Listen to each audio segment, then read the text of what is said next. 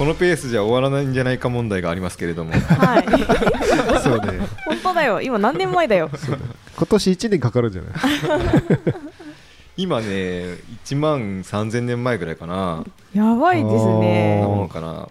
うんうんうん。うん。まあ今回からやっとねはい。あの農系ポッドキャストらしく 農学の話の方には今まで神話の話してしてたんですよねまあそんなもんですね。ですよね。そうですね。うん。神話まあ長かったな、じ軸は炭水化物ならでもこれはいるかなって気はしたんですけどね、はいはいはい。うん。まあまだまだ炭水化物の話は続きます、はい、はい。うん、ここからは結構人がかなり、えー主体的に関わっていくんで、はい。うんまあ、いわゆる歴史観が出てくるところではありなるほどますね、うん、農耕の始まり。ほう。農耕の始まり。農耕の始まりって結構自分が学生ぐらいの頃読み寄ったはい本であれ何だっけ？10病原菌？あああーはい鉄とか、はいはいはいありましたサねサピエンス全史とか。ああサピエンス電子なんか有名なやつあるじゃないですか。あるね。なんかそういうのを地中海沿岸のメソポタミア文明のあのチグリス川ユーフラテス川うん。あたりの一粒小麦から始まった農はい耕うん。はいはいはでしかか語られてなかったじゃないですか。もう全部そこの話だった気いがします。ねうん。そうイメージ的には。うん。なんかそれ以前の方が結構へへええことではい。その地中海の小麦に行く前にはい。うん他でも同時多発的に農業が起こりましたよああた他の地域で栽培をすることが始めましたはいはい各地のアウトローたちが始めましたよと。で一番古いって、えーまあ現段階で言われているのが、はいえー東南アジア。はいはい。はい。東南アジア。東南アジアの方のはい。バナナとか、うん。ほうほうほうほうほう。ん。あと芋ですね、うん。タロイモ、うはい。ヤムイモはい。うん。とか、うん。はい。うん。えーこっちの方で生まれた独自で生まれた農耕文化。はい。こっちの方が早く始まって、えはいまあ、別の意味で高度に発展したへえ炭水化物を人間が生成しだした、ああはい。うん。あんまりそっちの方の話って出てこなかったですよね。ん。そうだね。ううん。ん出てこなかったけど、まあ、こっちの方が早いんじゃないかと、うん。えー言われております。はい。うんうん。うん。あのーまあ、前回でも話しましたけど、うん。三日月自体からちょっと離れて農耕を始めた人たちがおると、うん。麦で、でもいきなり農耕するかっていうのは結構あの無理やりやなかった。無理やりやった。かなりなんか力技で投げられた感じですね 正直麦をいきなり農耕始めるかっていうのはすごく、うん。まあ、現代の我々のイメージからしてもちょっと想像しづらくて、うんうんうんいや急に育てられない人って思うよね。うん。そうだね。育てようって発想に飛びにくい、うん。はいはいは今食べられるものを、まあ、たまたまね生えてきてっていうのはあるけど、ん。それを管理して育てようって気になるのはどちらかというと確かにこっちの方が早いやろうな、うん。理にかなと。うん。なぜかというとこっちのバナナとか、はいはい。タロイモとかヤムイモとかい。は種子繁殖じゃないんですよ全部。うん。ああ確かに。た種をまいて、はい。えー種から出てきてうん。うんっていう作物じゃないんですよね、おおー全部栄養繁殖できる作物なんです。あはいはいはい。ああそうなんね栄養繁殖って農家じゃない人に説明すると例えば芋芋を植えたら芋が増えるとか。食べてるものをそのまま植えればうん。大体できていく。食べたものが量産される。あと株分けとかね接ぎ木とかいろいろ栄養繁殖って、要は種を使わない繁殖方法ですね。なるほど。まあじゃがいも植えたらじゃがいもが生えてくるんですよ。そうそうねう。ん一個植えたらたくさんまた出てくるみたいな。そうそう。さつまいもの芽生えたやつ植えとったらさつまいもが取れるんですそようそうそう。こっちの方が当たり前に農耕に発展しやすいわけですよね。絶対やりやすいそうね。ね本当そうだよね。自然ですよね。うん。自然自然。芋を植えたら芋が増える、だって種取らなくていいんだもんね。そうそう。種の方が次元が1個高い気がするんですよ。そうね。うん。ハードル高いね。うん。うん。で実際にこっちの方が早かったんじゃないかっていうなんかいろんな花粉とかも出てきたりしてて、うんはいはい。うん。まあ、花粉出てきてもだってこれ栄養繁殖だけあんまり。花粉いらないような気がする。けどうん。そうそう。あのそうなんです。あじゃあ栽培のハードルが低かったけんそっちが先にできたんじゃないかっていうことですかね。実際に出てきてもいるみたいですね、ううん。うん。うん。で、えー栄養繁殖するこの根菜農耕文化と名付けられておりますけど東南アジア発祥の。東南アジアと、うん。あと同時期にアメリカ大陸まだ発見されてない。はいはい。当時は、まあ、当時誰もどこも発見できないんですけど、うん、アメリカ大陸でも同じような根菜農耕文化えー。が同時に起きている。ああっちも今あったんですね。あっちもじゃがいもとかがね。あああそか。そうっかじゃがいもか、うん。そっか。向こうは独自でうん。種子栽培まで発展してますけど、アメリカえ大陸の方はトウモロコシとかの。ああ、うんそうか両方あったね感じね、マヤアステカのあたりで。すか最初は根根菜農耕根菜、うん。栄養繁殖はいはいの農はい。耕から、うん、発展しているので無種子栽培っていうのは特徴ですね、うん。なるほど、うん、種子を取らない、はい。うん、種子繁殖作物が一個もない、もう芋ばっかり。うん、ねバナナバナナばっかり。うでも炭水化物でめっちゃあるよね。そうですね。ううん。ん塊ですね。うん。あでも食べやすいしいいよね。うん。すごく自然、ううん。うん。農耕の始まりとしても。で、えー倍数体利用が高度に進化している。ほう。ん。これ意味分かりにくいかもしれないですけど品種改良うん。うはい。ですね。品種改良の技術がすごく高度に発達発達していたバナナの種ないじゃないですか。ないですね。食べる時も、うん。ないね。あれ3倍体のバナナなんですよ、うん。まあ、今ははいちょっともうちょっと倍倍数体多いのもあるみたいですけど、当時の時点ですでに 3, 3倍体バナナっていうのがもう開発されて普及してた、倍数体だと大きくなるんですよね。そ食べる部分がね。どういそうでしたね。う意味解説できる？倍数体前ちょっとやったから。タバコの時も普通は2倍体が基本なんですよ。はいはい。倍体って何ですか？対になってるんですよね。N っていうのを基本の構成染色体の数。染色体の数ですね、はい。なんですけど大体染色体っていうのは対になってて、うん。はい。写真で見ると X みたいな形してますよね、うん。はいはいまあ、はい2本同じものがあるんですけど、ん3倍体っていうのはそれが3本あるんですよね、うん。ほまあ変異ですよね、うんうん。変異。小麦とかだったら6倍体とかね6本あるわけです、うほうほうほうほう。うんでその染色体の数が多ければ大きいほど植物は肥大化大きくなるのではいシャインマスカットみたいな大きいやつができるわけですね。なるほど。うん。うん。この倍数体を選抜していくはい。っていうことがかなり早くから行われていて、はい。特に栄養繁殖だったら同じものから増やせるのであこの芋でかいと思ったらその芋を植えればまたでかい芋が来来年いっぱい取れるっていう。そうなんです。ね。これはすごく重要というか、まあ、栄養繁殖なんで。うん。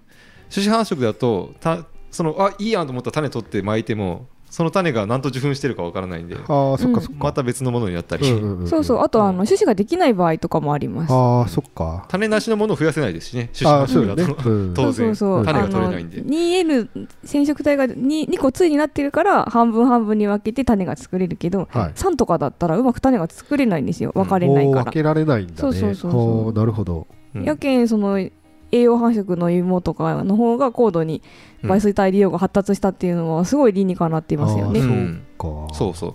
あと他の特徴としてはマメ科の作物一切栽培しない。えー、あそうなの？マメ科を一切栽培しないんですよ。なんで、あのー自生してるんですよ、うん。そこら中にマメ科の作物は自生してるんですけど、はいまあ、食べないんですわな。えー、食べればいいのに。これね豆の食用ってはい。めちゃくちゃ困難なんですよ人にとって、あそうなんだ。そうなの？うん。豆を摂取するのは大変。まあ今豆って言って現代人が思い浮かべる豆って相当柔らかいんですよね、うん。あーそうですね。本来原種に近い豆はもっとガッチゴチなんですよはあ。カラスのエンドウみたいなのを想像したらいいのかな。そうね。うん。今ですらここんだけ品種改良進んだ今ですら大豆煮るの大変じゃないですか、ああそうね。うん。うん本当や前の日から水つけとかないかそうそう。だ大変でしょ、うん。それ古代の人が食べるためにはまず鍋がいりますね土器が。あそうですね。はいはいはい。うん。この東南アジアのの根菜農耕文化では土器を発明できなかったんですよ。へあえなんで豆か豆いっぱいあるのにうん。食べれてないんですよね、そうなんだ、うんそうなんですよ。あーそっか。バナナとか結構葉っぱぐるぐる巻いて調理したりするそうそうそう。なかったのかな？火がありゃそこに投げ込めば、はいはいはいうん芋もバナナも食えたんですよ。鍋いらんかったんや。鍋いらんかったんですよ。うん。なんで摂取養分がかなりでんぷん糖分、うん。はい。炭水化物はい。に偏ってるんですよ。おおー。で豆がないので、まあ、タンパク源は、えー魚とかうん。あと鶏は飼育してたみたいです、へー。結構ねこっちの東南アジアの農耕文化って、はい。えー今自分たちがイメージしている農地うん。畑はい。田んぼっていうのはどちらかというと小麦の方の文化うんのイメージなんですよ。この時の東南アジアの方の畑っていうのは木がうっそうと茂ってつるがツタがぐるぐる巻いててはいはい。いわゆる農地っていうイメージとはちょっと違う荒れ地に近い感じなんですけど、はい。すごく生産性が高かったみたいです。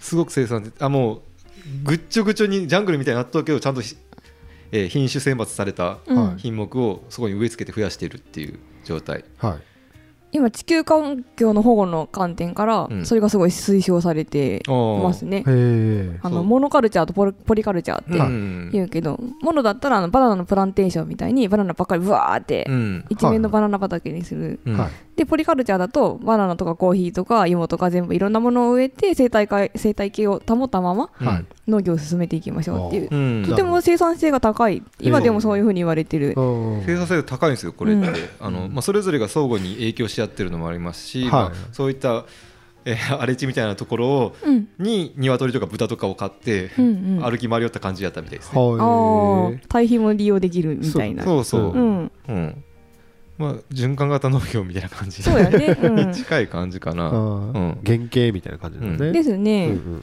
なんでどちらかというとこっちの東南アジアの根菜農耕文化うんがどんどんどんどん西に広がっていくアフリカに広がっていく途中で、あの地中海で逃げ出した人たちと出会って農業になっていったんじゃないかっていう、はうん。うん、でこっちが起源説の方がまあ自然やなと。あなるほど。あそういう農業っていうか、まあ、育てるっていう文化に接して、はいはい。接せればまあ種でも植えようと思うかなと、確かうん。に確かに確かに。うん。うん、そんな感じ。はあ。なるほど。なるほどね。うん。うん。って思われております。はい。もう一個ぐらい行きたい。よし行こう行こう。同時多発的に生まれた農耕はい。パート3 えーサバンナ雑穀農耕文化。ほおアフリカに行きましたか？そうなんです。うおうん。ーアフリカですか？アフリカからインドの東側あじゃあ西側か。うん。はい。西側ぐらいまでの、まあ、乾燥地帯はいはい。かな？うん。うん。石油が出るあたり？石あそうね。石油が出るあたりはあか、うん、で、えーここはね野生の雑穀が大量にあったんですよ、うん。ほう。うん。雑穀が大量にあってでアフリカあアフアフリカは結構ずっと先の方までか。下の方までで下の方までですね。うん。で、えー大量に炭水化物があるわけですよ。植物が生成してる炭水化物が。ね雑大量に。穀やけん。雑うん。穀そうだね。うん、種の中にいっぱい詰まってるんですね。うん。はい。はいイネ科の種子って種子の中に炭水化物をやたら蓄えるっていう性質があるんで。そうですね。でんぷんの塊ですでんねぷんの塊、まあ、芋の場合はね芋に蓄えてますけど、うん。うん。でそれがねアフリカにたくさんいる大型哺乳類まあもう中型ぐらいですけど、うん。うんうん。それ以前の大型に比べた中型ぐらいの馬とかうん。牛とか、はい。うん、そういう哺乳類は葉っぱは食べるのに穂はみんな食べないんですよ。あそうなんだ。う穂を全然食べなくてうん。そのせっかくできたできた炭水化物を摂取しているのはまあ小鳥か虫ぐらい。おへー。でそれを食う人が食うようになったっていうのがそこのサバンナ農耕文化、へへえ雑穀農耕文化。でこっちは豆も食うようになりました。チャレンジ。じゃあこっちは鍋があったんですね。そう。だけどこっちの方が結構遅めなんですよね時期としては。なるほど。どっちかというと地中海よりもちょっと遅いぐらいかもしれんえー。はいはいはいはいですね、うん、比較的文化的にはちょっと進んだ後の話になりますけど、鍋がありますよと。うん。土器が発見されてます、はい。うんうん、なんで豆がやたら食われてます。へえ豆豆豆豆。なんか確かにあそこら辺豆食べる文化ずっとあるよね。ああそうですそうです、うん。うん。今の起源か。そうインドの端っこの方とあアフリカの方か。はいはい。うん。いま、未だに西洋とか日本にも伝わってきてない豆の種類がめっちゃあるんですよね。もう向こうのうん。向こうの市場の映像とか見ると豆だらけあそうなんや。な感じがしますね。あれかな？レンズ豆とかかな？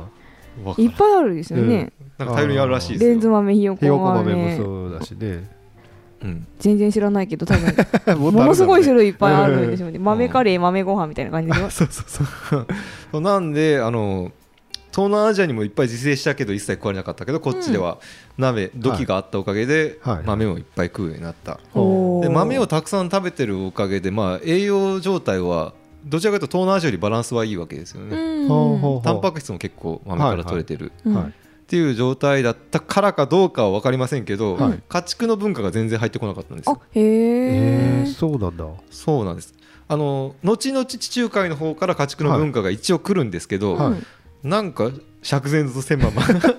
なんかうまいことを家畜文化を定着できんまま、一応やってはおるけどぐらいの感じでしか入り込めてないんですよね、へえへ多分豆で取れてたからなのかな？取れてたから欲しなかったんですかね。体が欲しなかったのかな、うんタンパク質もいらないだったのかな。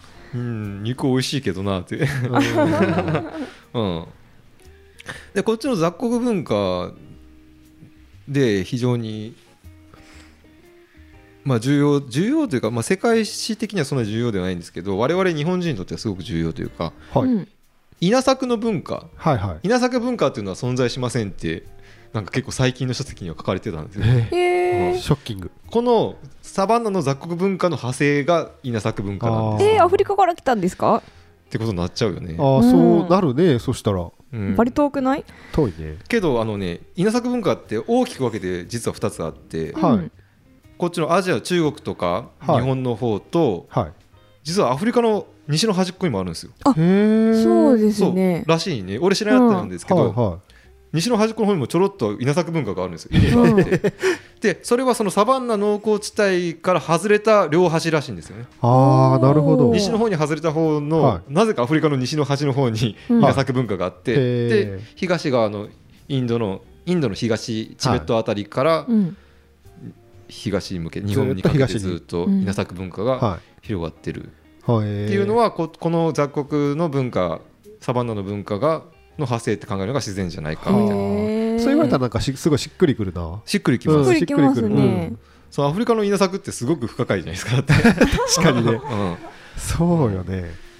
でまああのこのサバンナの乾燥地帯からだんだん雑穀文化が浸透していって、まあ、湿潤地帯、えーインドのそれこそさっき言った東の湿潤地帯の方に行ったらそれが、まあ、選抜されて稲はいはいになったっていう感じですね、なるほどへーでまあチベットから流れてるインダスとか、はい。うん。んインダスじゃない？インダスじゃない黄河と。あ黄河とかはい長江とか、はいはいうん。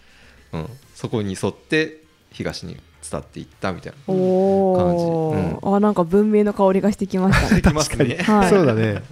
うん、ただそのこれ確確定はしてないみたいですけどね。確定というかその何かが見つかってるわけじゃないんですけど。うん。うんうんうんうん。最初には初めて稲作ん水最古のい最古の水田が発見されているのは中国。うん。は中国みたいですね、ううん。んうん。なんで中国人は突然我々が生み出したみたいな感じで 言いますけど、はいはい。まあ、文化的に見たらそっちから来てる方が自然やなってえいう感じ、うん。ーですね。そうなんですね、まあ、うん。なるほどルーツがアフリカにあったとは思わなかったですね。そうですね。ね。ちょっと気になるな。アフリカのその稲作っていうのは。そうですね。米の品種も違うんですよね確かああそうなの？オリザサビティバじゃない。あオリザ違うの？確か。名前が忘れちゃった。入れた方がいいここで。まあまあいいね。ま アフリカ米があるんですよ、うへえん、あらしいね。アフリカも後ろに当たっそう。う、ん、うんすげえ。何やったかな？でももうちょっと細長いんやったかな、へへまあ、ワイルドライスとかいう、えはいはい。言われてうんすっごいお高いスーパーとかには売ってたりしますよ、へうえん。じゃあえーそんな感じではい。同時多発的にいろんなところで農耕が発生しましたよと。はい。はい。でそれぞれに影響し合って、えー広まっていきますがまあこ最後に皆さんご存知の地中地中海農耕文化？うん、はい。肥沃な三日月地帯のはい。うん。これまでの歴史で習ってきた、えーそっちの方に次は入っていきたいと思います。おお、まだ歴史あった。us up.